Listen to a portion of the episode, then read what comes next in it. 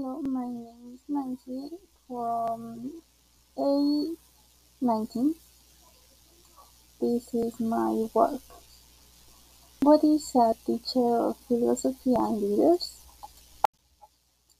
Being a teacher of philosophy and letters can help teenagers to understand more about the existence and the meaning of life. Teacher have the need to support any student who needs it.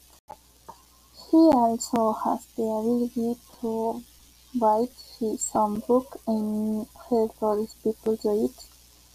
They work in any school that they can as well as being able to make publishing house to publish any book that they can and that catches the attention of readers.